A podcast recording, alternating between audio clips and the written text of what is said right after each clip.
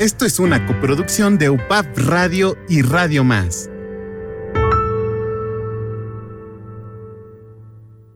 SMS no es un texto, es la sexualidad más allá del sexo. Y es un espacio donde hablamos los adolescentes sobre nuestra sexualidad, reflexionando, dialogando, debatiendo sanamente e informando amigas y amigos adolescentes como nosotros sobre el tema de la sexualidad en confianza, sin miedos, sin preocupaciones y sin, rollos, enfocada en el género y los derechos humanos. Todos somos seres sexuales en los planos biológico, psicológico y social. Y es natural hablar entre nosotros, orientarnos y estar informados sobre nuestra sexualidad. SMS. El mensaje está en UPAP Radio. SMS.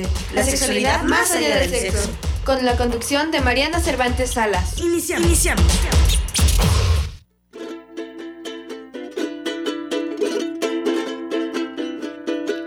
Algunas mujeres cargan sobre los hombros su pena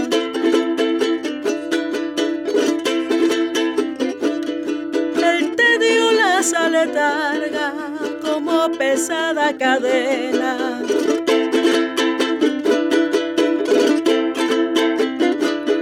Los desaires les alargan el pesar y la condena.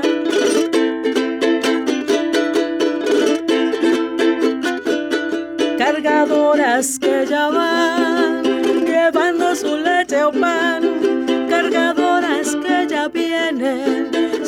paso nunca detienen, su paso que no detienen. Se mortifican a diario, pero hay que hacer y rutina.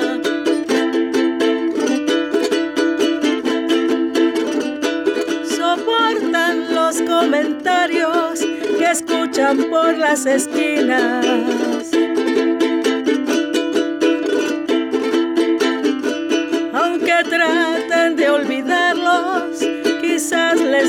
mala espina.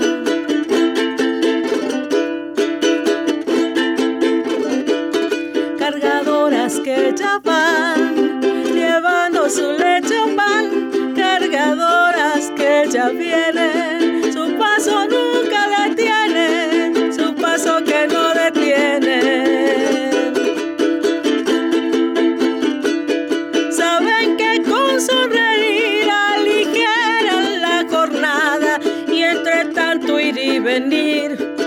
Criando la chamacada, tan solo saben vivir sin esperar nunca nada.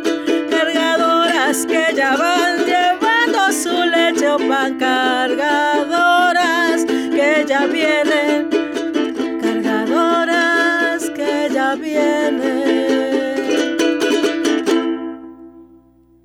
Bravo.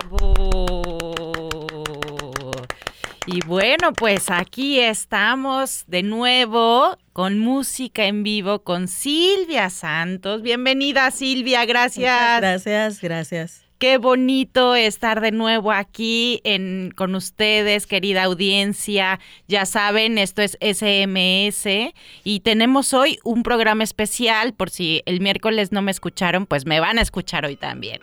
Y así es, y pues estamos con eh, Silvia Santos y vamos a tener grandes invitadas en un contexto muy importante que, fue, que fueron los 16 días de activismo eh, de acuerdo en el marco internacional para eliminar la violencia contra las mujeres y las niñas. Eh, y pues culmina con el 10 de diciembre, que es en el marco internacional de los derechos humanos. Así que bueno, pues eh, la verdad es que estoy muy contenta de estar aquí con Silvia Santos. Eh, vamos a platicar en un ratito con su proyecto de música, que es muy importante pues visibilizar este trabajo con las mujeres desde hacer la canción, desde cantarla, desde buscar los espacios, etcétera. Entonces me siento muy muy contenta bueno, pues en un ratito vamos a tener aquí, que ya están aquí, bienvenidas a, mis invitadas. En un ratito las voy a presentar como se debe.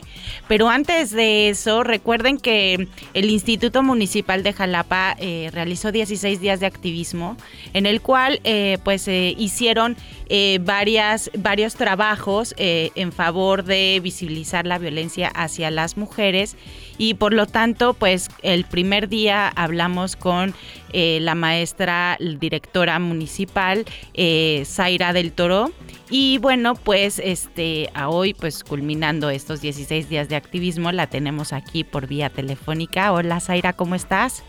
Hola Mariana, muy contenta, fíjate, y con las ganas de, de, ir ahí a tu cabina y poder estar contigo y todo tu auditorio a través del espacio que nos brindan. Pero justo como lo comentabas en el marco de los 16 días de activismo, hoy tenemos eh, dentro de las actividades nuestro penúltimo día, estamos ya en el día 15 y estamos preparando, así de que quiero también invitar al auditorio y a las personas que nos escuchan a que todavía les da tiempo de que nos acompañen aquí a la Escuela Industrial ubicada en Juárez y esquina con Clavijero para escuchar una masterclass que nos va a dar la señora Clarita. Ella es una eh, compañera que ha destacado por el arte culinario que representa la gastronomía de todo el estado de Veracruz y esta plática la dirigimos a la ciudadanía en, particular, o sea, de manera abierta, pero a nuestras mujeres de las redes de vinculación comunitaria.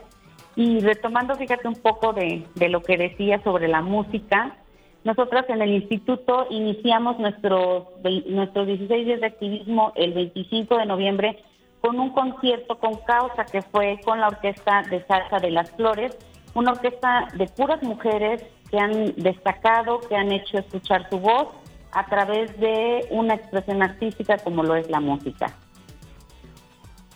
Qué bueno, Zaira, me da muchísimo gusto saber, este, bueno, pues que, que están, están haciendo eh, ya, eh, pues digamos que todo este tipo de eh, pues el tema de los 16 días de activismo.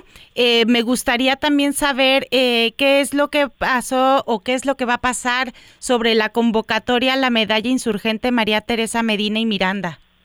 Mira, fíjate que me gustaría mencionar algunas de las actividades que, hicimos en el marco de estos 16 días y, y una de ellas fue la convocatoria de la medalla María Teresa de Medina y Miranda. Pero antes de eso, sí, informarle a la ciudadanía para que también el siguiente año se puedan sumar a todas estas actividades que desde el instituto organizamos y que no sean solo 16 días de activismo, que sean los 365 días en los cuales puedan hacer una acción en favor de los derechos de nosotras las mujeres a tener el acceso a una vida libre de violencia hicimos, eh, volanteamos dentro de los camiones del servicio urbano, a quienes les agradecemos también la colaboración, porque en las rutas de, de aquí de los sauces nos permitieron ir pegando información en los autobuses donde pueden, a través del código QR, eh, descargar la información sobre el instituto, acceder a nuestra línea telefónica, la línea violeta, y a los servicios que brindamos. Hicimos charlas para dirigidas a alumnado del bachillerato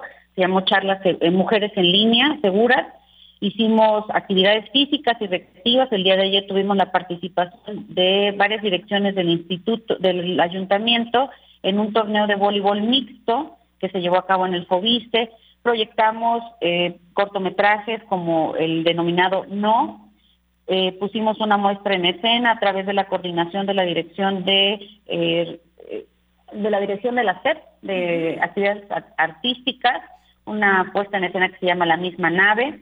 Y el día de mañana vamos a cerrar nuestros 16 días nuevamente en las rutas del servicio urbano de Jalapa.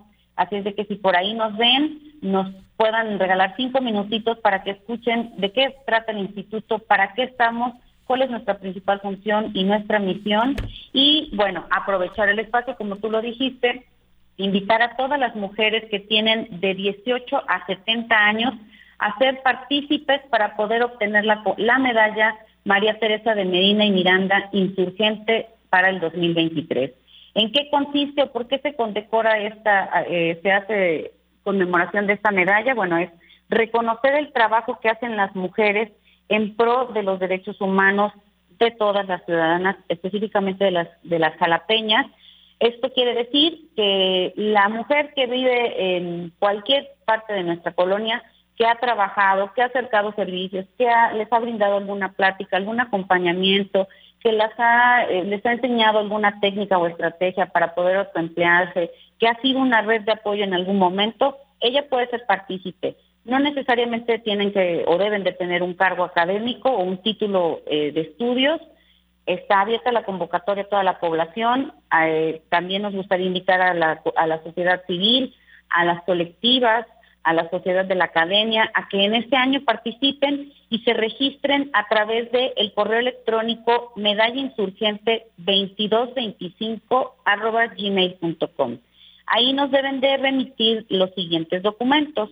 Es una fotocopia simple, legible de la credencial del lector, un comprobante de su residencia, no mayor a cuatro meses, no necesariamente tiene que estar a su nombre, pero sí que, que haga, evidencie que vive aquí en Jalapa, una semblanza, que es un texto libre donde describen qué es lo que han hecho, lo pueden narrar ellas mismas o lo pueden narrar el grupo de mujeres que, que quieran eh, impulsarla, porque esa es otra. A lo mejor en una de esas, Mariana, te nominan a ti y, y podría ser nuestra próxima ganadora de la medalla. ¿Por qué Puede ser, ¿por qué no? Así es. nunca, Entonces, nunca digo no. exactamente. mira, yo siempre les digo, el primer paso es atreverse y perder el miedo. El no ya lo tenemos, vamos por el sí. Y vamos por el sí, por seguir posicionándonos en los espacios públicos que, se dan estas aperturas, que reconocen. La verdad es que yo al, al, llegar al instituto, el encontrarme con este tipo de ejercicios y de políticas públicas y de acciones para el adelanto de las mujeres, me congratula mucho y más y tener mayor compromiso para buscar más, generar más espacios en donde se reconozca el trabajo de todas y eso sea un factor que motive a todas las demás compañeras a seguir haciendo acciones.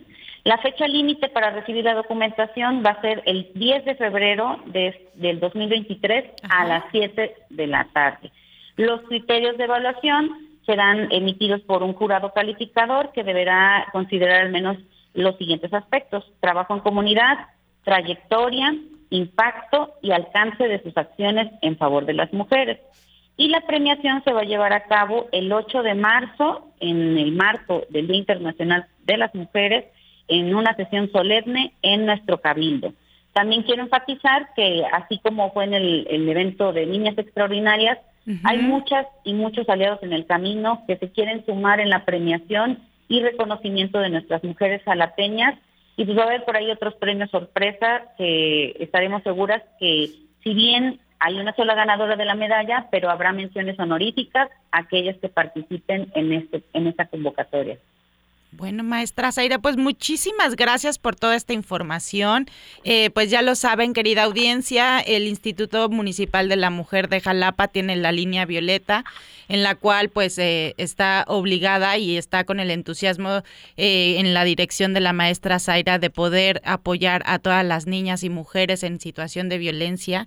Y bueno, pues este recordarles que pueden encontrar toda la información en Instituto Municipal de la Mujer Jalapa así en Facebook, redes sociales y también en la página de eh, pues del, del Cabildo de Jalapa. Muchísimas gracias, maestra Zaira, y que tengan un éxito en este día.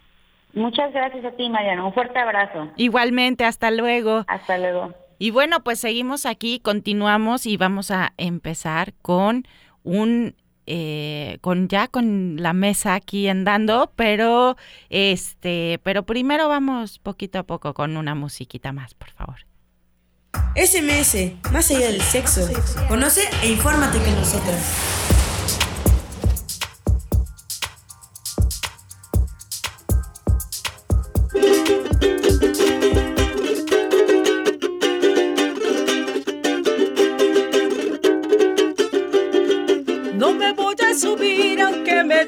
que voy de paseo. No, no, no, soy loca, no tonta. No me voy a subir aunque me digas que voy de paseo. No, no, no, soy loca, no tonta. Nos llevarán en camión de revilas con uniformes rotos y pantuflas. Nos llevarán lejos, lejos, muy lejos en el inmenso borde del camino. Un sitio de mariposas y campo y nada más. No, no, no, soy loca, no tonta.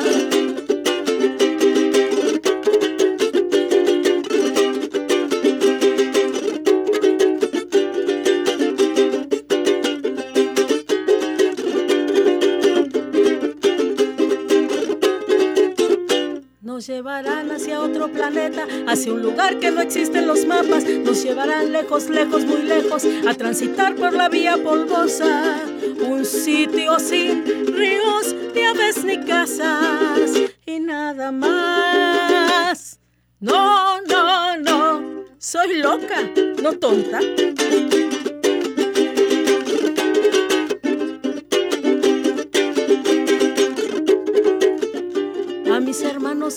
Antiguos veré, acolitos de misa de la tarde, saludaremos la dama de noche, a su lámpara antigua la luna, y comeremos insectos o larvas, y nada más. No me voy a subir aunque me digas que voy de paseo. No, no, no, soy loca, no tonta. No me voy a subir aunque me digas que voy de paseo. Loca, no tonta. No me voy a subir. Soy loca, no tonta. Bravo. Y ahora sí, bueno, pues vamos a presentar aquí a eh, pues mujeres que para mí es un gusto estar con ellas aquí en la radio. Ella, bueno, en primero está Mercy Esther Pérez Arevalo, licenciada en Sociología con estudios de posgrado en métodos estadísticos y estadística aplicada, diplomada en Derechos de Niñas, Niños y Adolescentes con perspectiva de género. Desde el año 2018 y hasta la actualidad funge como secretaria ejecutiva del Sistema de Protección Integral de Niñas, Niños y Adolescentes del municipio de Jalapa, en Cipina, y es presidenta de la Comisión de las Secretarías Ejecutivas Estatal y Municipales de Cipina del Estado de Veracruz. Bienvenida, Mercy. Hola, ¿qué tal? Muchas gracias por la invitación. No, gracias a ti. Ya no sé si decirte Mercy o Esther, ¿cuál te gusta más? Mercy, todo el mundo Mercy. me conoce como Ok, Mercy. perfecto, Mercy. Y bueno, pues está también con nosotros Gabriela Guerra, abogada por la Facultad de Derecho de la UB, maestra en Derechos Humanos, ha trabajado con textos migratorios, actualmente estudia un doctorado interinstitucional en Derechos Humanos, es jefa del Departamento de Políticas Públicas y Seguimiento Jurídico en materia de Derechos Humanos de la Dirección General de Cultura de Paz y Derechos Humanos de la Secretaría de Gobierno de Veracruz. Bienvenida, Gaby. Hola, ¿qué tal? Muy buen día. Gracias, gracias por la invitación. Muy contenta de compartir con ustedes. No, bueno, pues yo estoy más que feliz y bueno, pues aquí también ya escucharon sus canciones, su voz, Silvia San- Santos. Ella es artista, cantautora, pintora y activista desde el arte. Hola Silvia, ¿cómo estás? Hola, muy bien. Gracias por la invitación. Oye, pues antes de iniciar, o- iniciamos este diálogo, eh, esta mesa, eh, en realidad voy a soltar, pues la dinámica va a ser eh, de esta forma, el, eh, voy a, a platicar, voy a soltar una pregunta y me gustaría pues que cada una entre, pues diga desde su función y desde lo que está haciendo, pues esto. Y así nos vamos a ir este, en una reflexión, pues desde nuestros quehaceres, ¿no? Y bueno, em, en el marco internacional para eliminar la violencia contra las mujeres y las niñas eh, y sabiendo bueno que este es un programa de para niñas, adolescentes jóvenes y niños también, pero eh, es un tema hablar sobre el ejercicio de la sexualidad de niñas, niños y adolescentes. Eh, el tema de la violencia sexual es un tema eh, pues que es, es, es grave y está latente día a día este, en, en, todo, en todo el mundo, ¿no? Pero sobre todo en Veracruz tenemos eh, ciertas eh, pues estadísticas que no quisiera tampoco hablar sobre las estadísticas así porque sí, sino más bien me gustaría que desde su dimensión y desde su campo de trabajo me platicaran eh, cuál ha sido el ejercicio en este año eh, para eliminar y realmente prevenir o erradicar o parar el tema de la violencia este, hacia las mujeres y las niñas y más sobre el tema de la violencia sexual. Empezamos contigo, Mercy, si te parece. Claro que sí. Bueno, primero que nada, hay que entender que en términos generales la violencia no es una situación única que ocurre porque nada más, ¿no? Por, por, por generación espontánea, sino hay un cúmulo de factores que generan o propician entornos que permiten que la violencia se dé.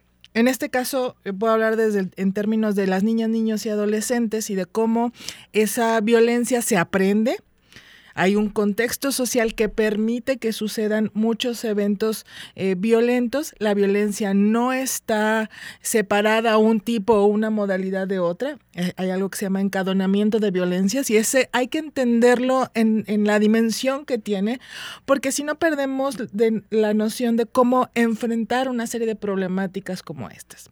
Desde el sistema de protección, lo que hemos identificado ahora con nuestro programa municipal de protección de niñas, niños y adolescentes, que para propiciar entornos que impidan o que detengan la violencia, es decir, un entorno protector de las niñas y los niños, una escuela protectora de las niñas y los niños, una familia protectora de las niñas, un barrio que proteja a las niñas y a los niños, lo que necesitamos es entender la dimensionalidad de las violencias que se están dando, visibilizarlas porque hay un problema en invisibilizar las violencias. Entonces, llegamos al punto de identificarla cuando estamos en el nivel más alto de la violencia, cuando ya sucedió este un abuso sexual, eh, cuando hay maltrato infantil ya en, la comisión de un delito, por ejemplo, pero hubo muchos antecedentes previos que tuvimos que detener socialmente o grupalmente para poder evitar estas consecuencias. Entonces, ¿cómo lo estamos buscando desde, desde el CIPINA de Jalapa, desde el Ayuntamiento de Jalapa, a través del sistema de protección? crear y propiciar entornos protectores de la niña. Si esto implica, uno, entender, visibilizar cuáles son las violencias, cuáles son los tipos, cuáles son las modalidades, quién está interviniendo, cuál es el papel del entorno, es decir, del grupo que está viendo las violencias y que puede ser omiso y a la vez esa omisión es parte de la violencia que se genera en el entorno y cuáles son las responsabilidades compartidas. Y ese es un trabajo que no es nada sencillo. Necesitamos esa eh, identificación de un paradigma o de una idea central, no solamente de identificar violencia, sino de decir bajo qué modelo estamos trabajando. Y el enfoque de derechos humanos, ya que estamos a, un día de, de hablar de esta mirada distinta, de vernos distinto, no como cosas, sino como sujetos plenos en términos de niñas y de niños, hace una tarea incesante de mucho tiempo, cómo cambiamos la visión adultocéntrica para decir las niñas y los niños son sujetos de derechos, son personas independientes eh, que requieren tener una dimensión distinta. Entonces, vamos trabajando en esa lógica coordinada de identificar patrones, identificar conductas y el papel que nos corresponde a cada una y a cada uno de nosotros para, uno, no solo impedir el acto de violencia, sino propiciar un entorno armónico alejado de estas conductas invisibles, normalizadas, de así nos llevamos, así somos, no te doy un golpe, te doy una patada, pero es una forma en que somos felices bajo esa noción de la felicidad que hemos tenido históricamente para empezar a construir una crianza positiva desde casa, relaciones en la escuela, eh, eh, a partir del compañerismo, de la solidaridad y de muchos otros valores generales en términos de los derechos de todas y de todos. Claro, Mercy. Y eso es todo un tema que ahorita me gustaría que lo vamos a ir viendo. Pero Gaby, me gustaría que nos platicaras desde pues desde tu campo de trabajo, eh, ¿cuál ha sido este marco o cuál es el contexto en el que en el que se encuentran las niñas, niños y adolescentes en este tema de la situación, pues que ustedes ven desde la Dirección General de Derechos Humanos y Cultural para la Paz? Sí, claro que sí. Pues bueno, eh, nosotros como Dirección General de Cultura de Paz y Derechos Humanos atendemos eh, todo lo que es la política pública, ¿no? Cómo transver transversalizar toda esta política pública y que impacte a todas las personas, niños, niñas, adolescentes y sobre todo eh, personas con situaciones de vulnerabilidad. En este caso, con los niños, niñas, adolescentes, eh, hemos trabajado desafortunadamente, porque pues digo desafortunadamente porque es nuestro trabajo, cuando eh, ya han sido como víctimas de, algún delito o víctimas de alguna violación a derechos humanos. Entonces ahí es donde nosotros y nosotras trabajamos, sobre todo cuando hay una recomendación y en esta recomendación alguna de las medidas es la medida de no repetición, ¿no? Que se trata como de trabajar creando protocolos, trabajar llevando acciones concretas para que ese delito o esa violación de la que el niño, niño o adolescente fue víctima no vuelva a suceder. Y es una eh, pues tarea súper, súper importante y es una súper tarea que no nada más la puede hacer la dirección se necesita un trabajo coordinado e interinstitucional con otras dependencias, tanto municipales como estatales. Y bueno, eh, ahí tenemos relación pues con, con la Comisión Ejecutiva Estatal de Atención Integral a Víctimas, con Salud, eh, con Secretaría de Seguridad Pública. Evidentemente, eh, quien emane la recomendación, ya sea Comisión Estatal o Comisión Nacional de los Derechos Humanos, también forma parte de esta red y de esta vinculación. Y pues siempre, siempre poner en el centro pues a la persona que sufrió la, la afectación, sea víctima directa, víctima indirecta. Eh, por ejemplo, eh, estoy diciendo términos muy jurídicos, víctima directa, pues aquel niño, niño adolescente que sufrió eh, de manera directa este agravio a su persona. Ahorita hablábamos, por ejemplo, de, pues, de términos o de delitos sexuales. y una víctima indirecta, pues serían todos aquellos familiares, mamá, papá, hermanos, que sufrieron también algún otro, pues menoscabo en, en alguno de sus derechos por culpa o a causa de este delito, ¿no? Y entonces es ahí donde nosotras y nosotras entramos para tratar de, con todas estas medidas de rehabilitación, es decir, servicios médicos, servicios psicológicos, servicios jurídicos, de encauzar otra vez su proyecto de vida, que es algo pues sumamente fuerte, ¿no? Y es algo sumamente que no podríamos hacer únicamente la dirección. Claro. Oye, Gaby, pero eh, ahorita vamos a retomar porque me queda un poco de duda. Eh, es eh, la dirección general es un es una dirección que crea políticas públicas a partir de estas atenciones, pero también entonces ustedes reciben a la gente ahí Sí, eh, nosotros eh, podemos recibir ahí a personas víctimas y no víctimas, también personas peticionarias. Y si no tenemos ahí los medios, ¿no? Canalizamos, por eso es que tenemos estas redes con salud, con CAI, eh, donde hay psicólogos, donde hay médicos, y nosotros fungimos como acompañantes, ¿no? Porque como te decía, no podemos, pues no podríamos tener ahí a todas las personas víctimas porque pues tampoco tenemos a todos, todos los insumos personales y no personales, materiales y materiales, como para pues atender ¿no? Ni la jurisprudencia, me imagino, ¿no? Eh, ni la jurisdicción, eh, nuestra, nuestra, como nuestro marco competencial está en un reglamento interno y ahí nos marca lo que sí podemos y no podemos hacer. Y dentro de, esto que sí podemos hacer es dar seguimiento a estas recomendaciones, dar atención a estas personas víctimas, pero pues obviamente eh, en el marco de estas competencias no, no tenemos ahí médicos, médicas, no tenemos que canalizar. lo, canalizamos y damos un acompañamiento. Qué interesante, Gaby. Y Silvia, eh, a mí me gustaría que desde tu campo artístico nos platicaras esta, eh, pues, de, dentro de esto de la violencia hacia niñas, niños y adolescentes, ¿cómo es que lo, lo, vives tú? Eh, ¿Cuál es lo que te ha movido para hacer este tipo de, de, de guiones, de escritura, de cante? Bueno, para mí es muy importante el acompañamiento, creo que es la palabra más importante en este momento con respecto al lugar en donde vivimos, en donde todo, todo está cambiando tan rápido que incluso muchas veces ni siquiera nos damos cuenta de que nosotros mismos ya cambiamos y además creo que es sano cambiar. Eh, entonces yo lo que hago es una recopilación de lo que miro y de las cosas que me inquietan, Normalmente convivo con mujeres, con niñas y niños en diferentes entornos.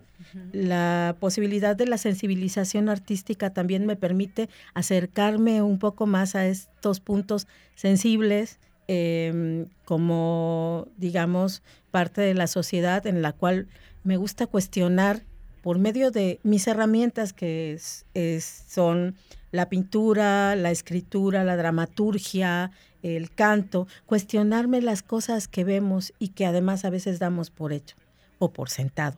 que son así. Por ejemplo, la canción que canté a lo último, que se llama Soy loca, no tonta, es un poco acerca de una anécdota de eh, o de algo que me contaron en algún momento y yo transformé por medio de una canción, que es ¿qué pasa con la locura? Y además, ¿qué pasa con la locura de una mujer? ¿Cómo se toma en la sociedad? Eh, el, asunto de la salud mental, ¿no? ¿Quiénes son los locos y quiénes somos los cuerdos? Eso también creo que daría para mucho, ¿no? Ah, y así como eso, voy trabajando con determinadas cosas. Por ejemplo, tengo una pues, un poemario que se llama Mujer Sitiada y habla acerca de mujeres verdaderas. Em, son 30 mujeres sobre las que escribí, a cada una le escribí una poesía en donde yo veía que el abuso o que sus situaciones vitales estaban cercadas, estaban realmente en, en, un momento en el cual no había posibilidad de ayuda incluso, ¿no? Por ejemplo, tengo una que habla acerca de los piropos y es acerca de un hecho periodístico, de una mujer a la que golpearon porque un tipo la piropeó y ella le dijo no me piropees y el tipo la golpeó, ¿no? o sea, cosas así. O de pronto la mujer que se desgasta porque la familia la maltrata, em, situaciones a donde alguien ha perdido a un ser querido y lo está buscando toda su vida, etcétera, etcétera. Creo que el arte, la sensibilización es una herramienta poderosa para poder darle voz y para poder acompañar. Gracias, Silvia. Y bueno, pues ahorita vamos a ir a un corte y vamos a seguir con este especial. Recuerden, esto es un especial de SMS, la sexualidad más allá del sexo. Recuerden que estamos en todas las frecuencias de Radio Más y que para nosotros sus comentarios, sus opiniones, sus reflexiones son súper importantes. Así que tomen nota porque nos pueden escribir, al nos pueden mandar un WhatsApp, un mensaje el 2288 42 07 o bien llamarnos directamente al 2288 42 08. No le cambien, estamos hablando sobre eh, la eliminación de la violencia contra las mujeres y las niñas y en el marco ya a punto para mañana en el marco internacional de los derechos humanos. No le cambien, seguimos aquí en Radio Más.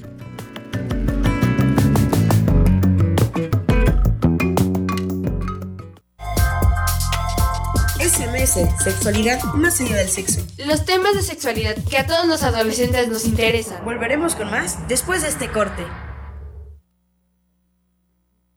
Una hora, en, la radio, se, va, rápido. Pero por fortuna estamos en la media. Regresamos a SMS. La sexualidad más allá del sexo.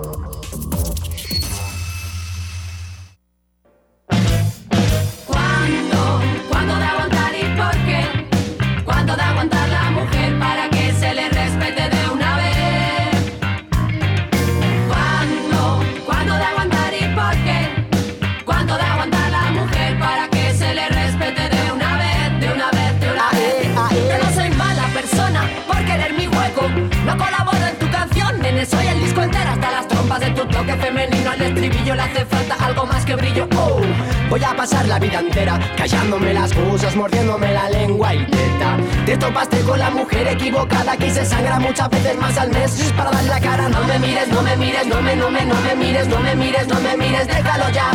Que no me he puesto el maquillaje. Y bueno, ya estamos aquí de nuevo al aire al aire, al aire, en el programa especial que tenemos en el marco internacional para eliminar la violencia hacia niñas, niños, adolescentes, mujeres. Yo ya incluí a todas y todos porque no se vale. Ah, no es cierto. No, pero es que si es un momento, pues estos 16 días de activismo eh, no son, eh, pues digamos que... Eh, de la de nada que institucionalmente se nos ocurrió, sino viene todo un movimiento feminista, todo un movimiento este pues activista, eh, un movimiento de jóvenes este, por eh, reivindicar nuestros derechos humanos, visibilizar los derechos y nuestros ejercicios como mujeres, niñas y adolescentes. Y eh, pues en este, en este marco este, internacional es seguir otra vez visibilizando a las mujeres que están en espacios de poder, a, este, a, en espacios públicos. Es un, algo que pues se ha tratado de luchar y sabes que sobre todo en el marco internacional de las violencias eh, hacia las niñas y mujeres, es muy chistoso que eh, pocas veces se habla de que las mujeres eh, Mirabal eran mujeres latinoamericanas eran mujeres de, de, de, de, este, pues de esta interseccionalidad que ya debemos de mirar, que es sobre las colonialidades, ¿no? O sea, de colonizar a la mujer, esta mujer blanca, esta mujer este, que, que es la que, la que tiene estos espacios de poder y eh, las mujeres eh, que somos eh, latinoamericanas, este, no, pues tenemos toda una visión de, de sumisión todavía y de colonialismo que debemos de, pues de aquí en este momento, pues también reflexionar. Y en este tema, eh, pues reconocer que eh, el tema de eh, la violencia de género, de hablar de los estereotipos de género, son fundamentales verlos día a día en nuestra cotidianidad, en todos nuestros espacios, tanto laborales como familiares, como sociales, y por lo tanto dignificar estos dignificar estos trabajos que son eh, que son cotidianos de la mujer este impuestos por una sociedad como es el cocinar limpiar cuidar eh, educar eh, a niñas niños y adolescentes pero dignificarlo de una manera real. Es eh, impresionante cómo todavía hasta la fecha eh, tenemos ciertos eh, estereotipos donde los puestos, tanto laborales como en los puestos que tenemos, los roles que vivimos en la, en la cotidianidad, son marcados para mujeres y para hombres. Y en este caso, pues el tema de, de ser las mujeres somos cocineras y los hombres son chefs entonces hay que dignificar el trabajo de las mujeres dentro eh, de la cocina y ahora vamos a ver que las mujeres podemos ser chefs, no solamente podemos ser las cocineras de la casa y que eh, tenemos los mismos derechos y las mismas... Eh, digamos, los mismos procesos para poder llegar a ser chef y no solamente los hombres, y que los hombres dignifiquen su trabajo cuando llegan a ser cocineros de la casa y no son mandilones. Entonces, todos estos estereotipos hay que irlos reflexionando, hay que irlos trabajando y sobre todo en la niñez y en la adolescencia, Mercy, porque eh, en un sistema en el que estamos, eh, pues finalmente, como lo decías al principio, la violencia se aprende, es un constructo social, ¿no? ¿Cómo hacemos eh, para que niñas, niños y adolescentes este, se, eh, pues trabajen estos estereotipos, rompan con estos estereotipos? Entonces, ¿cómo es el contexto en el que estamos viviendo? ¿Cuál es la, la situación? O el estado, ahora sí, el estado de la niñez en, Veracruz. Fíjate que acabas de decir algo muy, muy interesante, muy importante. Esta reproducción sistemática de eh, la noción de que es una niña, de que es un niño, de cómo se comporta una niña, de cómo se comporta un niño y evidentemente del contexto en el que se da, como su nombre lo indica, va cambiando con el tiempo. ¿No ha avanzado suficiente? No, todavía tenemos, las niñas y los niños se enfrentan ante un sistema patriarcal, heteropatriarcal, pero aparte adultocéntrico. Entonces son, son como tres capas más encima en donde a las niñas y a los niños se les indica que para ser buenas niñas y buenos niños se deben de quedar callados y obedecer. Entonces la obediencia y la sumisión es parte de la vida de las niñas y de los niños, de las y de los adolescentes, aunque gracias a, a todos los poderes cósmicos, los adolescentes empiezan a reaccionar en términos de decir, a ver, yo hablo, yo, yo también tengo voz y yo también puedo opinar. Los, las los papás y las mamás todos quienes tenemos hijos, tenemos que ir entendiendo cuál es el mecanismo de trabajo de desdoblamiento del adultocentrismo, lo cual es muy complejo y muy complicado. No es nada fácil, es algo difícil porque hemos crecido con esa idea de que niña, niño, tú no hablas o tú no opinas, adolescente, tú no opinas menos, hasta que seas grande, hasta que crezcas, hasta que trabajes, hasta que te mantengas, hasta que tengas tu casa. Es decir, hay toda una serie de condicionantes para reconocer a esa persona como sujeto de derechos. ¿Cómo podemos nosotros identificar en qué contexto están las niñas y los niños? Hay, mira, hay, hay una constante en las redes sociales, en los medios, de hablar de este estereotipo que ahora hay de, de los niños y de los jóvenes como los débiles, como de cristal, como no aguantan nada, como no están resistiendo. Esa noción es parte de, de, cómo ese adultocentrismo y cómo este sistema patriarcal se defiende, ¿no? Ante una generación muy nueva que ha estado expuesta a una serie de violencias en la televisión, en los medios digitales, en su entorno cotidiano, en su calle, en su colonia. Y estas niñas, niños y adolescentes y jóvenes a quienes aprecio y, y respeto mucho, están diciendo yo no. O sea, yo no estoy dispuesto, si tu mamá, si tu papá, si tu abuelito aguantaste mucho, yo no. Y eso está extraordinario. Estamos hablando de una generación que está viendo más allá de lo que otras generaciones como la mía o la de los adultos vimos. No nos dimos cuenta o no quisimos y pensamos que esa era la visión. En este entorno de violencia, las niñas y los niños no pueden someterse a las mismas características de crianza que tuvimos nosotros. ¿Por qué? Porque ellos están en otro contexto. Ellos no tienen muchas libertades que tuvimos de andar en la calle, de jugar, de... No, ahora viven en medios digitales, en medios también muy confinados al espacio eh, nuclear familiar pero también con muchas eh, posibilidades de interacción con personas con otras culturas, en otros entornos. Entonces, ante estas nuevas formas de relacionarse de las niñas y los niños, las y los adolescentes, tenemos muchos de nosotros, o quienes nos sentimos niñólogos como yo, tenemos una gran esperanza. ¿no? Una gran esperanza de ver generaciones que están creciendo con una mirada diferente, que son los que menos juzgan o estereotipan, eh, porque para nosotros, ¿cómo va a ser posible que este niño se vista así? ¿No? Que use de ese color, cuando para ellos dicen, pues los ellos no tienen colores, los colores no son de niñas o de niños. Entonces, este choque adultocéntrico está teniendo como resultado también familias y núcleos adultos muy violentos hacia las niñas y los niños.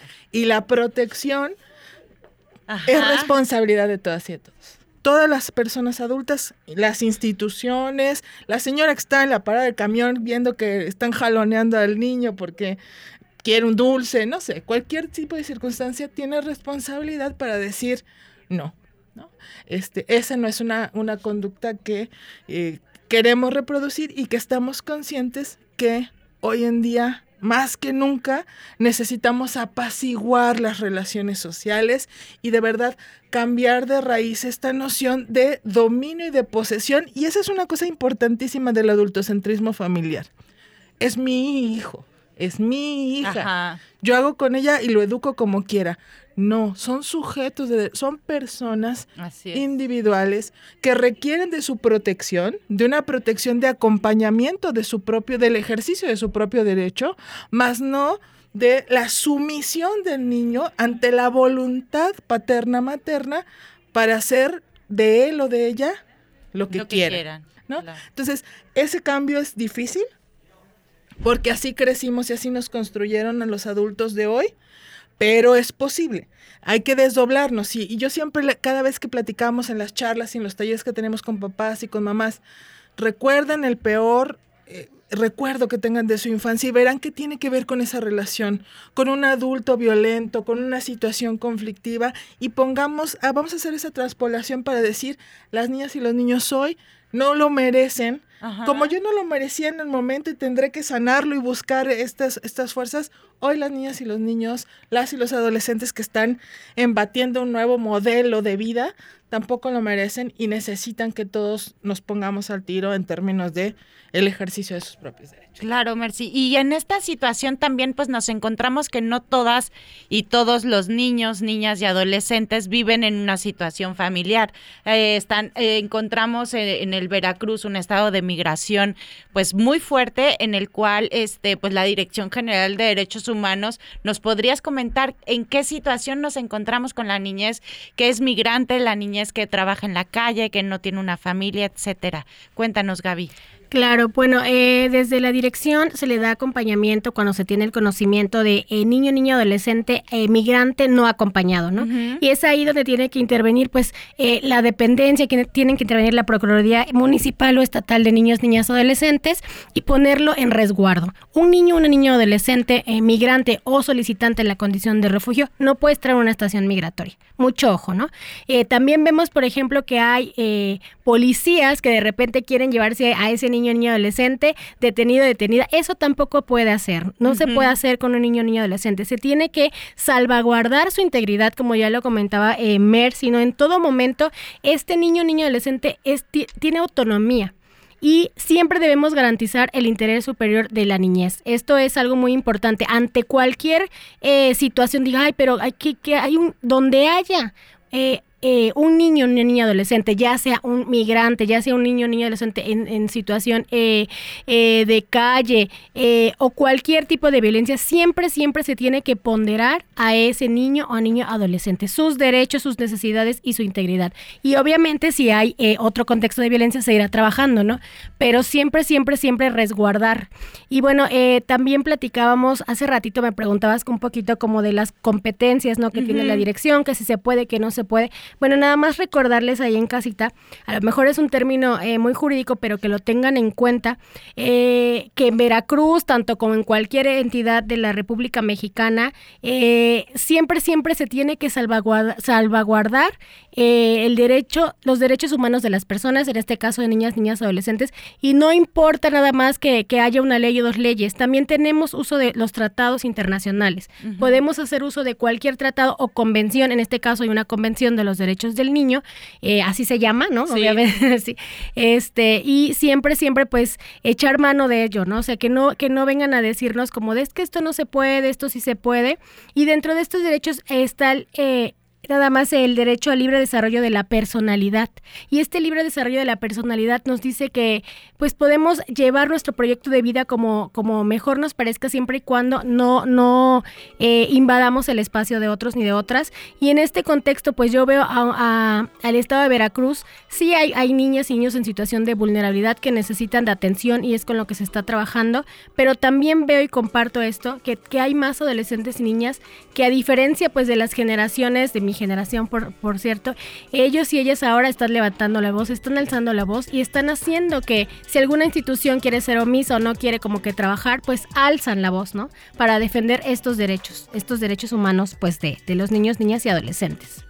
Claro, Gaby, y que es bien importante reconocer que, bueno, el tema de, de este, del, del la niñez, eh, de la infancia, de esta etapa, eh, pues es siempre el libre desarrollo de la personalidad tiene que ver con tener también espacios seguros, espacios de desarrollo, espacios de habilidades para que niñas, niños y adolescentes puedan realmente sensibilizarse y disfrutar. Y bueno, entre ello está Silvia, que eh, es un, el arte, el cante, es una forma de expresarlo y todo.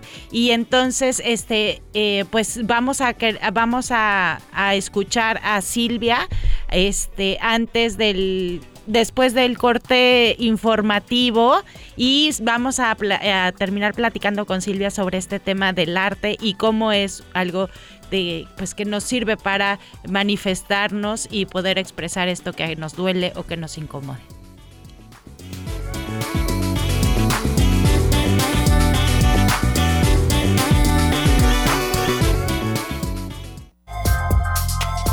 SMS, sexualidad más allá del sexo. Los temas de sexualidad que a todos los adolescentes nos interesan. Una hora, en, la radio, se, va, rápido. Pero por fortuna estamos en la media. Regresamos a SMS. La sexualidad más allá del sexo.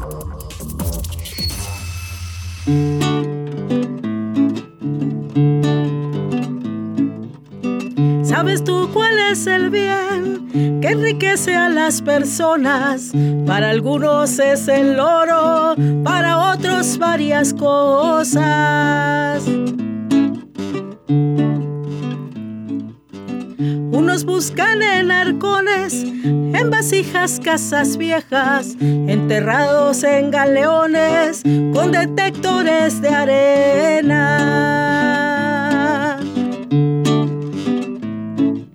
Pero acaso algún tesoro hoy podemos encontrar?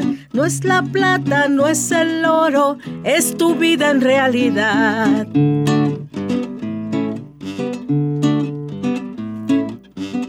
Granos de trigo y cebada, por agua fresca tuequear, cinco nueces por ganado, leche por fruta cambiar.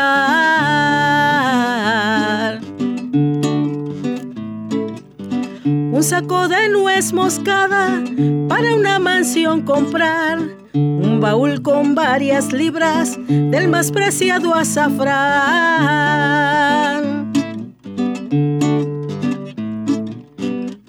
¿Acaso algún tesoro hoy podemos encontrar? No es la plata, no es el oro, es tu vida en realidad. Pero acaso algún tesoro hoy podemos encontrar? No es la plata, no es el oro, es tu vida en realidad.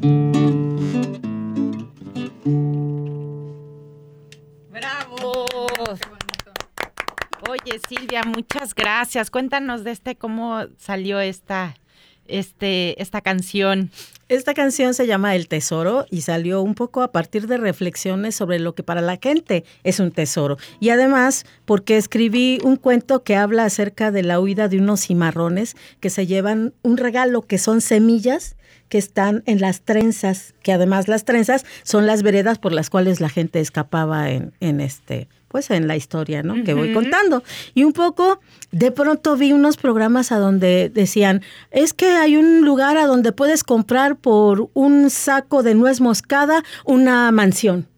Y yo decía, eso es un tesoro maravilloso para esa gente, pero si a alguien le ponen aquí nuez moscada en un saco, no significa gran cosa, ¿no? O azafrán. O hay gente que el oro lo valora no porque eh, tenga un precio adquisitivo en el resto del mundo, sino porque significa el dios sol, o sea, todo es relativo, pero ¿qué es realmente el tesoro de nosotros? La vida misma.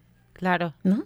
Y cómo, cómo dignificar nuestra vida, cómo hacer de, de, esta, de esta vida algo eh, gratificante para todas y todos, ¿no? En un, en un mundo justo donde todo el tiempo estamos compitiendo, donde eh, estaba, estaba eh, ayer viendo, ya saben, en Facebook un, un, un video de una pues que hacían como un experimento social en España entre una adulta mayor y un y un este y un niño y este y hacían las cartas a los reyes juntos y entonces, pero eran, eh, eran eh, personas adultas que vivían en asilos y que habían vivido en la Guerra Civil Española. Y entonces decían, pues es que nosotros nunca pedimos a los Reyes Magos, no existían los Reyes Magos, o sea, no había forma de pedir, ¿no? Y dijo, bueno, y si tuvieras la eh, chance de hacer, este, pues, ¿qué, qué, este, qué le pedirías, no?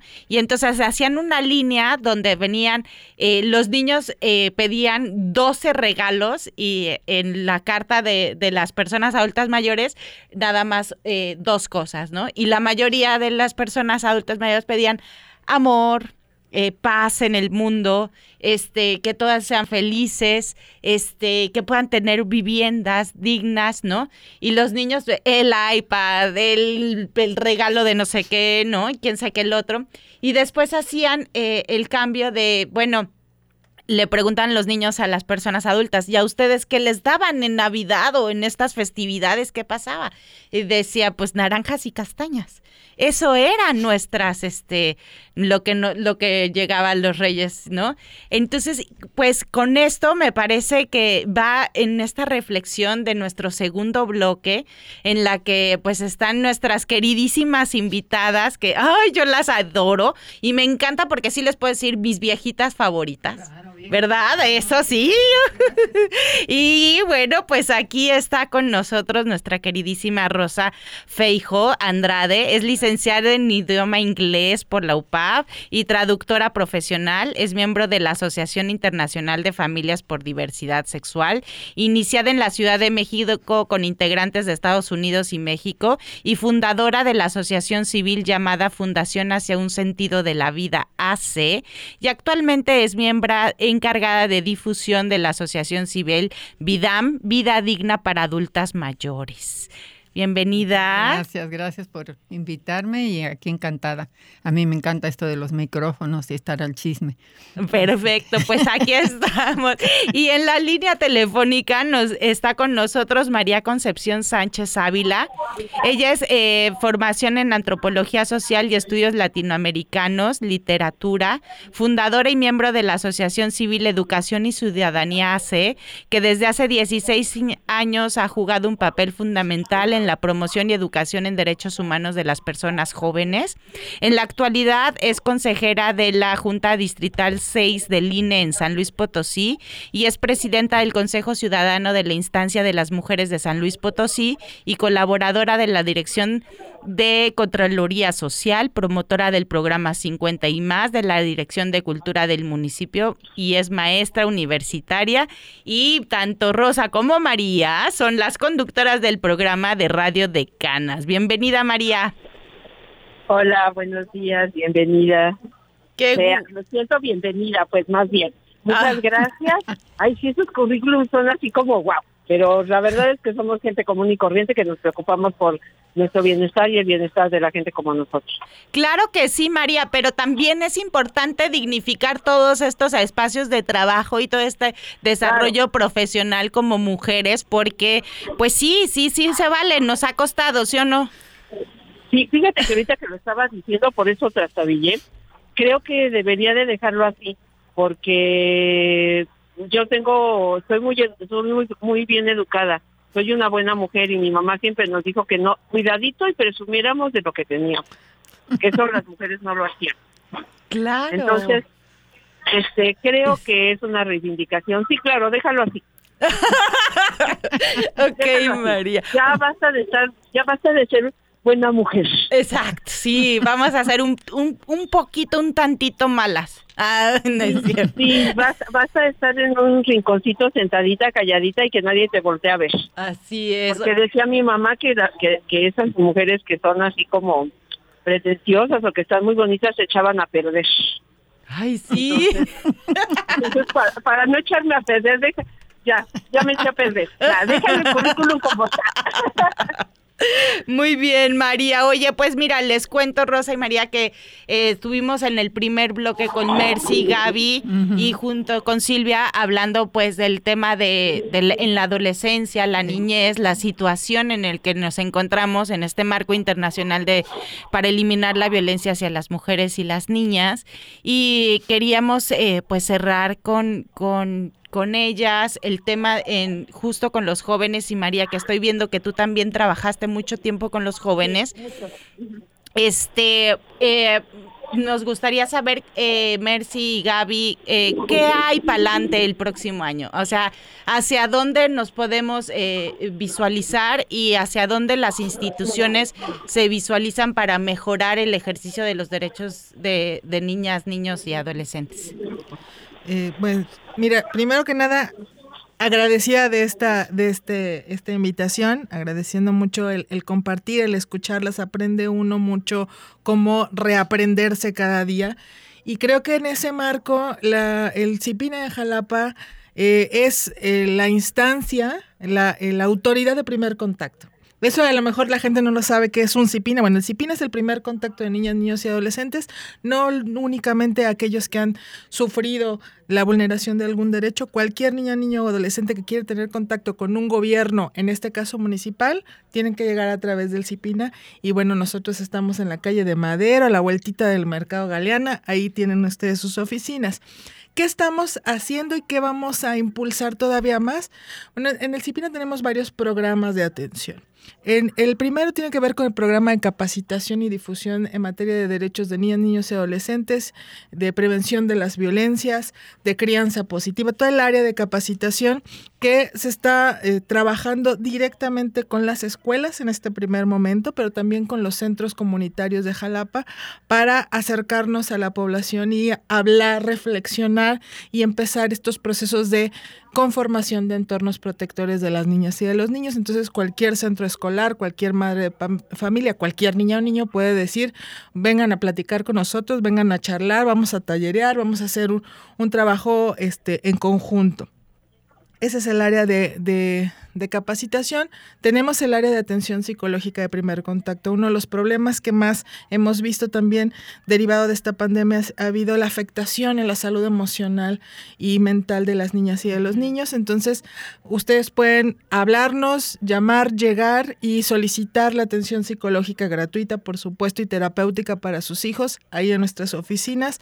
Con muchísimo gusto podemos coadyuvar en este sentido. Tenemos un programa muy interesante que es el programa de educadores de calle de protección de niños que están en los cruceros, en, los, en el contexto de trabajo en calle, y es un acercamiento diferente desde las instituciones con los niños que están en estos contextos sin criminalizar la pobreza, entendiendo cuál es el contexto y bueno, recuperando esta noción que nosotros tenemos de sujetos de derechos desde, eh, desde la infancia y por supuesto cambiando algunas de las, de las situaciones y de las circunstancias. Y finalmente tenemos el programa de eh, participación infantil a través de los consejos de participación infantil y adolescente. En Jalapa tenemos 16 consejos, grupos de niñas, niños y adolescentes que se reúnen en los centros comunitarios de Jalapa. Son 16 grupos, son más de 100 niños que se reúnen a hablar de su calle, de su colonia, de su tía, de su familia, de lo que sucede y de cómo pueden ellos también ser partícipes de los cambios que están sucediendo. Como autoridad de primer contacto, el CIPINA de Jalapa va a recibir sus quejas, sus denuncias, sus solicitudes y no solo vamos a canalizarlas, les vamos a dar seguimiento y además vamos a acompañar muchos de los procesos en los cuales requieran de la atención eh, inmediata de las autoridades, no solo municipales, también a nivel estatal e incluso federal, para que pueda, eh, pues, uno, garantizarse el derecho de las niñas y de los niños. Y bueno, los invitamos a estar en contacto con nosotros a través de la página de Facebook de Cipina Jalapa, a través del micrositio del ayuntamiento. También a través del micrositio del ayuntamiento está la plataforma Catax donde pueden hacer una denuncia y en, la, en el apartado de niñas y niños pueden poner ahí la información y con mucho gusto se le da seguimiento. Muchas gracias, Mercy. Y vamos a ver con Gaby, ¿qué cuentas? Cuéntanos bien qué va a ser la dirección. Bueno, pues eh, la dirección tiene mucho trabajo, ¿no? Como ya lo comentaba también Mercy, eh, Cipina es como este primer contacto. Eh, nosotros y nosotras, eh, tal vez no tanto como primer contacto, a lo que nosotros nos toca, pues darle seguimiento a todo lo que ya se viene haciendo desde el 2019 en la dirección. Y ahora vamos a ir a territorio. Se tiene programado ir a territorio, ir a esas. vamos a empezar con los 11 municipios que contempla la alerta de género eh, para eh, llevar todo lo que tiene que ver con derechos humanos eh, de las personas y en este caso también de niños, niñas, adolescentes, acercar un poco, ¿no? No esperar a que, a que ellos y ellas vengan a nosotros, sino nosotros ir y empezar a trabajar pues con toda la prevención, prevención de la, eh, de la violencia, prevención de aquellos delitos como ya lo mencionabas, como trata de personas, delitos de desaparición. Entonces, bueno, pues próximamente estaremos ahí en los 11 municipios. aquí en Jalapa nos encontramos en Palacio de Gobierno, entrando por Leandro Valle y bueno, nuestro teléfonos eh, es el 2288-417400, extensión 3062, y también tenemos una página de Facebook que es la Dirección General de Cultura de Paz y Derechos Humanos, y ahí mismo eh, hay un link donde pueden descargar, eh, ahorita les traje unas revistas, aquí aprovecho para para pasar. Eh, y esas revistas, bueno, las pueden eh, descargar niños, niñas, adolescentes. Hay un número que es para niños, niñas, adolescentes donde se tocan, pues toda, bueno, aquí está Mercy, ha participado en esas revistas. Y bueno, aparte también tenemos trípticos, ¿no? A veces como que decimos, hay una revista, bueno, pues también tenemos eh, más accesible, hay que hacer los derechos humanos asequibles, ¿no? Accesibles para todos y todas. Pues hay trípticos, hay videos, hay documentos que les pueden servir y pues siempre, siempre con las puertas abiertas. Eh, para atender pues a todas las personas y en este caso particular pues a todas esas eh, niñas, niños y adolescentes y pues siempre encontrar eh, la forma idónea de dar acompañamiento y si no necesariamente se encuentra en un problema pues bueno vemos como que la forma en que podamos participar lo importante es acercar a las pues a la dependencia a las personas. Muy bien, me parece maravilloso. Me da muchísimo gusto que pues que la Dirección General esté eh, todavía eh, trabajando estos temas desde el 2019. Déjenme decirles que este miércoles estuvo con nosotros Mayra Ledesma. Eh, entonces, este, bueno, aparte de que es una amiga querida, vecina, colega y demás, me alegra muchísimo saber que hay un seguimiento a este trabajo, un trabajo muy, muy importante que realizó Mayra Ledesma. Y este, y bueno, pues agradecerles a ustedes, Mercy, Gaby, gracias de verdad, mil gracias por estar aquí, por poder este eh, darle a la audiencia información de las instituciones, lo que hacen y, que, porque la información es poder y eh, las instituciones, eh, entre más visibilicemos el quehacer que debe de hacer por la ciudadanía, la ciudadanía más se empodera y más sabe qué hacer en casos de. Así que mil gracias, de verdad. Este es su espacio y espero que sea la primera de muchas. Muchísimas gracias. No, hombre, gracias, a ustedes. Oigan, y bueno, pues eh, ponemos una cancioncita, Silvia. Sale, les, quiero compartir una que aquí tengo una imagen, que la tomé del internet hace muchos años, que es una mujer albañil en Berlín. A partir de esta imagen hice la canción, la canción se llama Soliloquio Albañilero y la hice en un taller maravilloso con Marta Gómez, que es una gran cantante, cantautora y hace muchas cosas, pero como maestra es increíble. Va, para ustedes, soliloquio albañilero.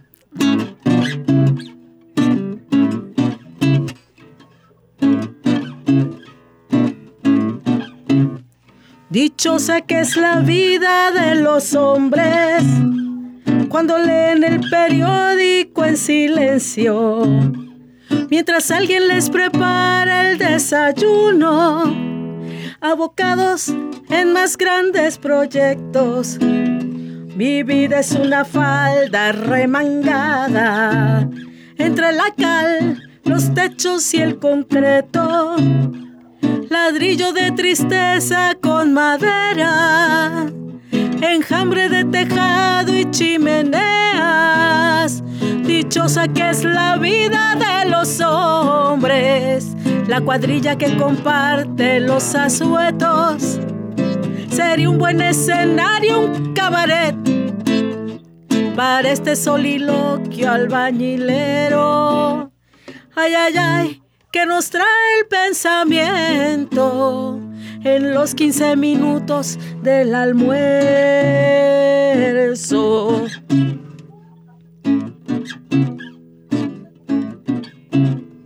las aves suspendidas en su vuelo.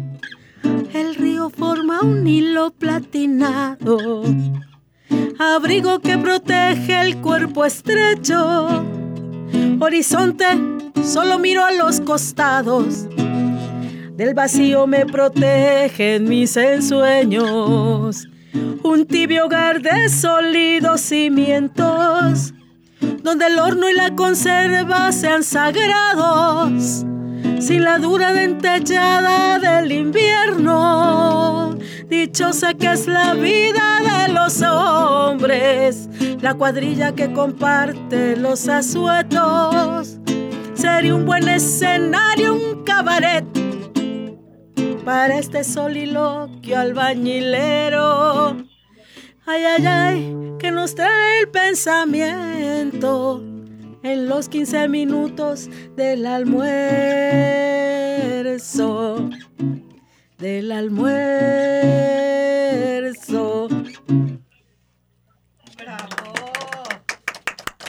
Muy bien, muy bonito, me encantó. Muchas gracias, Silvia. Y bueno, pues con esto me nos vamos de lleno con el tema de pues las mujeres adultas mayores. Estábamos hablando Rosa y María del tema del adultocentismo, donde todo el tiempo a las niñas y a los niños se les decía y se les, ¿no? Este, cómo ser que esto, pero al, ya que nos vamos a, a la otra etapa de la vejez, pasa Igual con las hijas e hijos que después maltratan o quieren llevarla en la vida a las a sus mamás, ¿no? En la vejez. Cuéntenos un poquito cómo es la situación actual de, de, de las de las mujeres, personas adultas mayores. Rosa, empezamos contigo y ya después con María. Sí, sí, pues es, es, muy común que los hijos quieran... Ay. Eh, es muy común que los hijos quieran gobernarle la vida a uno, pero pues nosotros ya también tenemos derechos humanos aquí en el estado de Veracruz, la ley 560, que desafortunadamente, bueno, la ley está, fue publicada en, en el diario oficial en junio del 2020 y se suponía que en seis, en seis meses máximo se convocaría al Consejo para que elaborara el reglamento y todavía no. Claro, se atravesó la pandemia y pues yo no sé, cosas del gobierno que yo no entiendo. Pero eh, debería de, de- debería de estar ya el reglamento y no, no, no está. Pero sí tenemos una, ya un- una ley en donde se reafirman los derechos humanos de las personas adultas mayores y entre otras cosas es que los hijos no tienen por qué gobernarnos ni, ni mangonearnos ni nada de eso. Eh, entonces, pues lo que pasa es que la mayoría de la gente no lo sabe. Para empezar, pues ¿quién lee el diario oficial de la Federación? Nadie La- lo lee, nadie. ¿verdad? Eh, hemos nosotros en el programa de Canas, de Canas hemos estado tratando de darle difusión, hemos hablado de los artículos, pero pues una persona adulta mayor que no sabe sus derechos, que no los conoce, difícilmente los va a poder defender. Y menos viniendo de un hijo, de una hija, que se supone que lo hacen con la mejor intención de, de cuidar a la mamá viejita, en fin. ¿no? Desde luego hay se- señoras, bueno, señores también, pero yo me, me centro en las mujeres. Sí, por Este, mm, que, que realmente, pues sí necesitan y, y ya andan medio oídas y qué sé yo, pero hay muchas viejas de la nueva ola como yo. Yo ya me voy para los 80 en unos meses, ¿no? O sea, todavía estamos requete bien. Pues sí. ¿no? Eh, hay unos que cojean más, otros que cojean menos. No digo que tengo mis achaques y me levanto y no me puedo mover, pero luego se pasa y se acabó y sigo haciendo y sigo eh, mi cerebro. Entonces, yo no necesito un hijo, una hija que me venga a decir, debes hacer esto, debes hacer lo otro, ¿no? Y cuando en alguna ocasión tuve un, un pequeño altercadillo con mi hija, que tiene ya 50 años, por supuesto, si yo tengo 80, pues Claro. ¿no? Este, mi hija menor tiene 44. Eh, es- tuve un al- altercadillo con una, con mi hija mayor, eh, no me acuerdo ya de por qué, porque sí discutimos mucho y estamos pasando por una etapa, lo tengo que decir, muy bonita, porque nos estamos autoanalizando a través de videos en YouTube de psicólogos, psiquiatras, médicos, qué sé yo, de Estados Unidos. Ella, ella es maestra de inglés, Ajá. ella se educó prácticamente entre Estados Unidos y Australia, entonces para ella el inglés es su, su idioma. Y bueno, y de pronto me manda un video, mamá, que esto, que el otro. Entonces ahorita estamos analizando eh, por qué somos así. Y Ujú. todo según un señor que se llama Gabor Mate, eh, de origen judío, pues todo, todo, todos los mañas que tenemos en la vida, tristezas, alegrías, eh, todo viene de los tres primeros años de la infancia. Eso no es nada nuevo. Lo que pasa es que este señor lo explica muy bien. Y, y nos estamos tratando de analizar. Bueno, el caso es que me dice, mamá, pero tú, pues tú ya no tienes a mi abuelita, porque ya murió mi mamá hace 20 años. Eh, le digo, no, pero tú sí me tienes a mí. Claro. Le digo, así que hay que aprovechar. Le digo, así que me voy a sentar y voy a escribir todo lo que yo me acuerdo que pudieron haberse traumas grandes o traumas chiquitos, que son los que nos van conformando el carácter, ¿no? Y en esas estoy. Claro. Entonces nos, nos estamos... Y bueno, en esas, en esas autoanalizadas, pues a veces nos damos nuestros agarrones. Claro. Finalmente, pues somos dos adultas. Y un día me, me... Ahora sí que me calenté, por no decir otra cosa. Y yo andaba con lo de la ley 560 y le dije, estás cometiendo un abuso en contra de los derechos humanos de las personas adultas mayores y te puedo denunciar. La dejé así. Mamá, ¿me vas a denunciar? Y claro, pues no la puedo denunciar porque todavía no hay reglamento y no se puede hacer nada. Pero, pronto lo haré. ¿no? Pero levanté el dedo y, y ya se quedó así, porque ella sí sabía de que yo andaba en el rollo, porque nosotros en la asociación Vidami fu- fuimos parte de, de la elaboración de esa ley y estuvimos en, los, en la mesa de trabajo, ¿no? Entonces, pues, eh, desde luego que hay que estar, hay que estar pendiente de nuestros derechos, las mujeres adultas mayores, los hombres también, pero sobre todo las mujeres, que somos las que hemos llevado y seguimos llevando la, peor parte, ¿no? Entonces, esa parte. Y bueno, eh, la cuestión de la vejez, hay una eh, que ya la entrevistamos, una escritora española, una gerontóloga buenísima, ha escrito un libro, tomen nota, se llama Yo Vieja, muy bueno. Eh, ella se llama Ana Freixas con X. Y la entrevistamos en nuestro programa de Canas y entonces ella eh, explica que, que las mujeres viejas de hoy estamos como quien dice abriendo camino, porque somos de las primeras generaciones ella habla de, la generación de las baby boomers. Ajá. yo no soy baby boomer, yo soy más vieja todavía. Pero aquí estoy, ¿no? Entonces, abriendo camino para ver cuáles son nuestros derechos, por dónde vamos a jalar, qué es lo que podemos hacer, qué no podemos hacer en los siguientes 20, 30 años que a lo mejor nos quedan de vida, ¿no? Totalmente. ¿Quién sabe? María, cuéntanos, ¿cómo tú has vivido esta parte? Ay, ya nos están diciendo que después del corte, María, ya nos dejamos aquí. Pero oigan, vamos a un corte y regresamos. Recuerden, estamos hablando sobre cómo eh, se vive entre la niñez y la adultez en el etapa de la vejez, eh, la eliminación eh, de la violencia en el marco internacional de, pues, para eliminar la violencia contra niñas y mujeres. No le cambien, regresamos.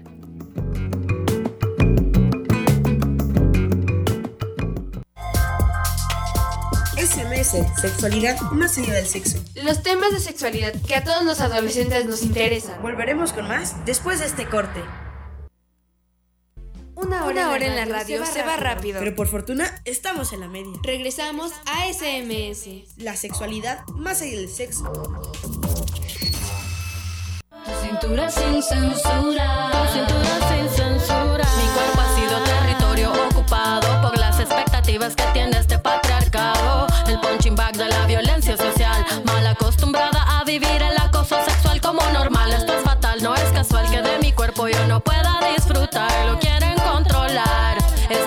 Que llevo dentro libero. Cuando bailo no me hace Y bueno, estamos aquí felices de hablar de este tema de las personas, mujeres, adultas mayores.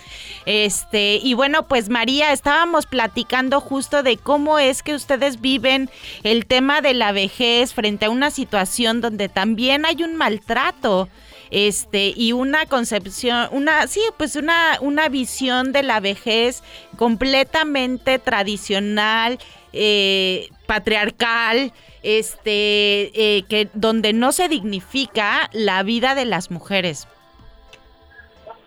Ah, bueno, mira, me parece, pues el tema es como bien interesante y me gustaría plantearlo como desde varias aristas, ¿no? Eh, la primera sería pues el reconocimiento legal que se hace a través de las leyes, de las distintas leyes que se han emitido, sobre todo pues últimamente, en el establecimiento de los derechos de las personas adultas mayores. Eh, hay pocas leyes que lo, em, lo enfocan desde un punto de vista como más completo. En general, las leyes que privan en los estados son como listados de tiene derecho a esto, tiene derecho a lo otro, tiene derecho al otro, sin tener una perspectiva mm, distinta y mucho menos incorporar la parte de género. Eso es en cuanto a la parte legal y me parece como es un avance, como son todos estos avances, ganados poquito a poco y ganado por la lucha de las personas. No es que el Estado esté preocupado porque tengamos derechos, es que las personas exigimos y por eso pues se mueve ese pesado aparato para eh, elaborar y dictar leyes. Claro. Esa es una. Eh, la historia es que se cumpla y ahí empieza el atore. Claro. Eh, no nada más para las personas adultas mayores, sino para todas. Y en el caso de las mujeres, cualquiera que sea su edad, pues digamos, ahí están muchos decretos, muchas leyes, muchas iniciativas que pues ahí están, qué bueno, qué bonito, pero pues avanzan muy poco en la práctica. Claro. Esa es una. Entonces sí creo que son avances y creo que hay que seguirle y que pues eso nos va a costar como la sección amarilla de antes de mi tiempo, Tiempo, dinero y esfuerzo. Claro. No, eso no se va a dar gratis. Hay que seguir ahí. Esa es una parte. La otra parte que, pues, abordo, me gustaría abordar, pues es esta que dice eh, Rosa. Somos una generación distinta de mujeres. Somos una generación que mayoritariamente accedió a los estudios universitarios. Somos la primera generación, o de las primeras, yo diría que la primera, pero bueno, no quiero equivocarme, que salimos a trabajar. Que invadimos espacios que eran tradicionalmente masculinos. Sí, o sea, siempre ha habido mujeres en todos lados, pero como mayoritariamente pues somos como la primera generación de mujeres que andábamos en la calle. La generación de mi mamá pues sí estudiaban y por ahí estudiaban algo, ya no terminaban porque se casaban, o bien estudiaban y colgaban su título ahí en la sala de su casa para que se viera bonito, si es que señor era buena onda, ¿verdad? Y no se ejercían ni de dentistas ni de parte pues la rama de actividades profesionales a las que nos podíamos dedicar pues era muy limitada. Entonces sí creo también que así como nos tocó inventar muchas cosas, ahora nos toca inventar una nueva manera de bien. Y ahí sería como el tercer aborde, que tiene que ver con la difusión de manera cognitiva, pues, de los derechos de las personas adultas mayores. Y esta, y esta difusión y este trabajo, que es un poco o un mucho lo que hacemos en Decana, es eh, que nos enteremos como sector que tenemos derechos y que tenemos que exigirlos, que nadie nos los va a dar de gratis. Porque la imagen tradicional de la abuelita, pues es esa señora muy mona, ¿verdad? Que está en su casa, tejiendo, viendo la tele, cuidando hijos ajenos, o sea, los nietos. Yo no digo que no, o sea, son ajenos porque no son tus hijos, pues, ¿no? Son hijos de otra, de tu hija, pero al final de cuentas son ajenos cuidando hijos ajenos para que esa mujer tenga la posibilidad de salir a trabajar. Entonces ahí hay un entorno que nos favorece muy poco en términos generales poblacionales en esa exigencia de los derechos. Como que nuestra idea es que cumplimos 60 veces mucho antes y nos retiramos de los pocos espacios públicos que ocupamos. Y nos vamos a nuestra casa, porque ese es el lugar que las mujeres tienen que ocupar su casa. Y como que en la edad adulta mayor eso se espera. Claro. Y antes era muy difícil estar en espacios públicos, pues ser adulta mayor y andar en la calle es francamente un sacrilegio. Puedes andar en la calle pues tomando tu clasecita de yoga o tejiendo suétercitos para tus nietos o ya en el colmo del descoque yendo a tomar clases de danzón. Exacto. Pero una mujer en la calle eh, trabajando en trabajos que no sean subordinados, por supuesto, ¿verdad? O sea, si, tienes un puesto o lo que sea, eso está bien, pero si eres una jefa o algo, pues eso ya no está bien. Ya tendrías que estar en tu casa. Eh, y sobre todo pidiendo, organizándote para hacer efectivos esos derechos que la ley te confiere, pues es una imagen que nos queda muy lejos muy lejos físicamente y muy lejos porque socialmente la tenemos muy tenemos muy interiorizado lo que debe ser una abuelita. Creo que ahí como estarían como esas dos esas dos perspectivas. Una, pues la parte legal, formal, institucional y otra la parte social, en la que las mujeres, sobre todo pues en algunos espacios, yo te puedo hablar del mío, pues vivimos como en el siglo principios del siglo XX, esperando que los hijos se hagan cargo de nosotras, ayudándoles a cuidarlo. Esa es otra bronca importante porque las abuelas cumplimos la función de suplir el cuidado de las madres para que las madres trabajen. No hay una demanda por una equidad eh, de tiempo. O sea, eh, ahora las hijas explotan a sus mamás para que les cuiden a los hijos y ellas puedan trabajar y aporten. O sea, el capitalismo se reinventa. Claro. Se reinventa cada vez que nosotras damos un pasito adelante, pues el capitalismo nos quiere poner la pata, ¿no? Entonces ahora estás jubilada, te quedas en tu casa, aportas con tu salario para la manutención de la familia con la que vives y aparte, pues les cuidas a los niños, les ahorras la guardería, les ahorras el cuidador, les ahorras el cocinero, les ahorras la enfermera para que tu hija salga a trabajar y siga apoyando. Oye, si le salvas la, vida el matrimonio, ¿no? Porque cuidas a los hijos mientras las parejas se van de viaje. Ah, bueno, bueno, eso ya es otra, eso ya es otra historia. muy difícil, sí, por supuesto. O sea, por eso digo que el capitalismo y ahí, pues como una parte importante, el, pues, el machismo, el patriarcado. O sea, los señores te divorcias, tú te quedas con los hijos, tú los cuidas y él es la abuelo de noche, ¿no? Claro. Este, sí, en todo caso, los primeros meses va y se emborracha con sus cuates porque sufre mucho porque lo dejaste. Pero pues después de esa situación se normaliza y siempre aparece alguien que le haga la vida fácil a ese señor, ¿no? Claro. Entonces tú te quedas acá bregando con tus hijos este, y, y, echando mano del trabajo gratuito de tu madre para que te sostenga a ti y tú puedas mantener esos hijos, porque aparte, pues en muchos casos los señores ya sabemos que se hacen rosca con la pensión, este, digo, y no lo digo nomás yo, sino pues como que es un reclamo general de mujeres de todas las edades, pero en el adulto mayor es eso. Y si vives ahí, pues no tienes derechos, no puedes salir, no tienes tiempo para exigir. Y, y aparte, en muchos casos, pues está el maltrato y el abuso que se hace sobre las personas adultas mayores, especialmente mujeres. Y como somos mujeres las que vivimos más años y estamos más años solas, porque estamos viudas, porque somos divorciadas, porque el Señor se fue a buscar nuevos horizontes.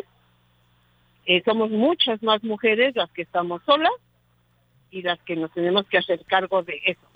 Pero no podemos salir a pedir porque estamos cuidando a los hijos de nuestras hijas o de nuestros hijos.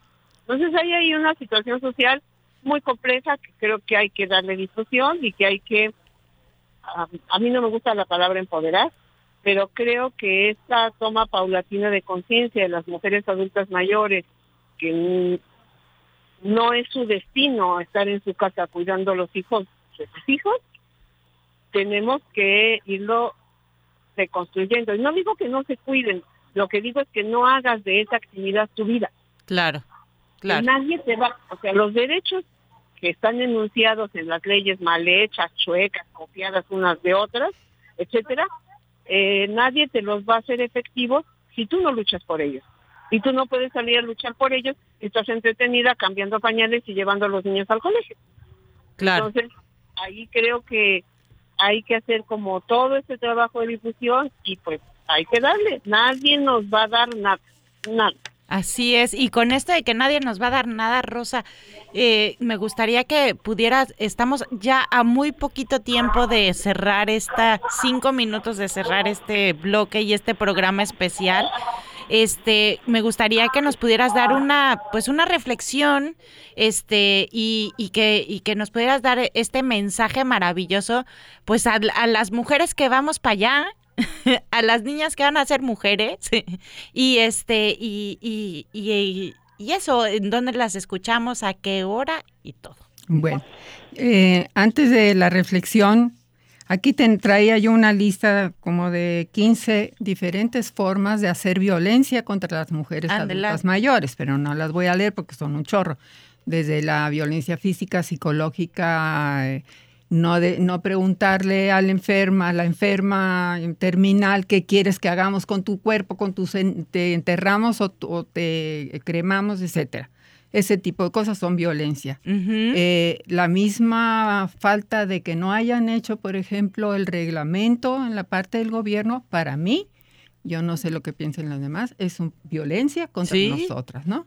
Pero este, hace dos o tres días, ya no me acuerdo si en Facebook o dónde, me, impactó cómo la pornografía está afectando a las mujeres adultas mayores, ¿sí? Porque la pornografía que está horrible, horrible, eh, está dando pie, por supuesto, a la eh, pedofilia, bueno, ha existido siempre, pero hay ahora pedófilos que están queriendo que se legalice, que dicen que es una, la pedofilia es una forma de diversidad sexual. Entonces, imagínate.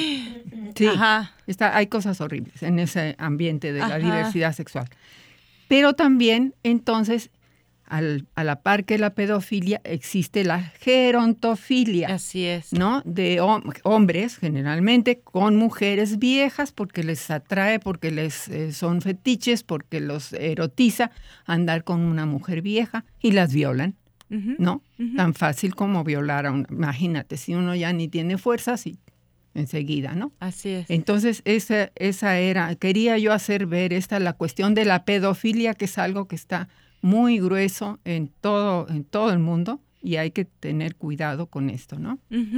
En cuanto a reflexión, pues nada, pues nosotros por lo menos, las viejillas de ahora, seguir abriendo camino, irnos inventando, viendo qué podemos hacer, leer libros como este que dije de Yo Vieja, de Ana Freixas, porque ella da incluso, ah, puedes hacer esto, puedes hacer esto. Si se te olvidan las cosas, anótalo, pon postes por todas partes y cosas así, ¿no? Y escrito muy ligero.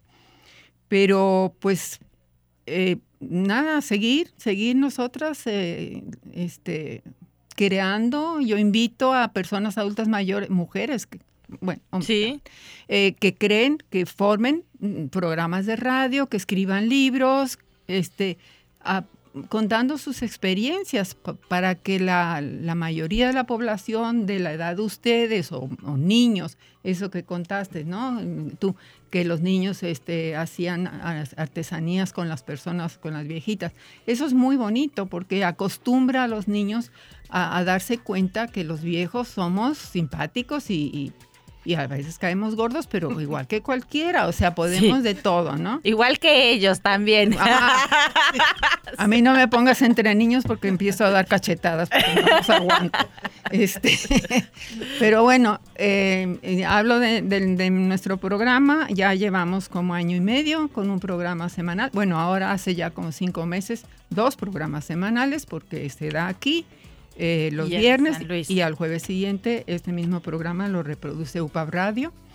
Entonces, este, estamos ya, este, pues eh, el, el programa se llama Decanas y bueno, nos pueden sintonizar como este en el 107.7 los viernes de 11 a 12, creo. Perfecto. Muchas gracias. María. Una última reflexión de un minuto, porque ya aquí nuestra con- productora. Ok, va pues, pues mira, rápido. Uno, nuestra invitación sería sigamos en resistencia. Esto es un- una lucha que no se acaba. Desde siempre. Y siendo mujeres, este, pues esa es nuestra, eso es como nuestra esencia, resistir. Eh, otra invitación, vincul- vinculémonos, no nos aislemos, seamos cercanas unas a otras. Como mujeres y como mujeres adultas mayores nos necesitamos. Seamos cómplices, seamos amigas y, e informémonos. Veamos, eh, escuchemos estos programas que hacemos en la radio, no porque no esté haciendo publicidad, puede haber muchos otros más, pero es una etapa que hay que construir diferente y para eso necesitamos información. Y sería como mi único comentario, sigamos en resistencia, en resistencia frente a unas leyes que no nos ven, frente a una sociedad que nos arrumba, frente a una familia que solamente nos aprecia porque seguimos viviendo.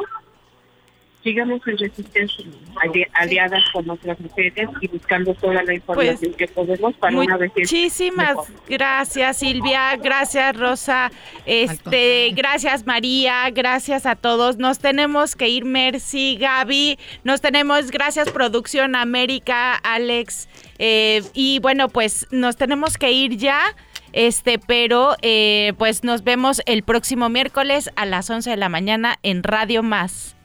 Gracias.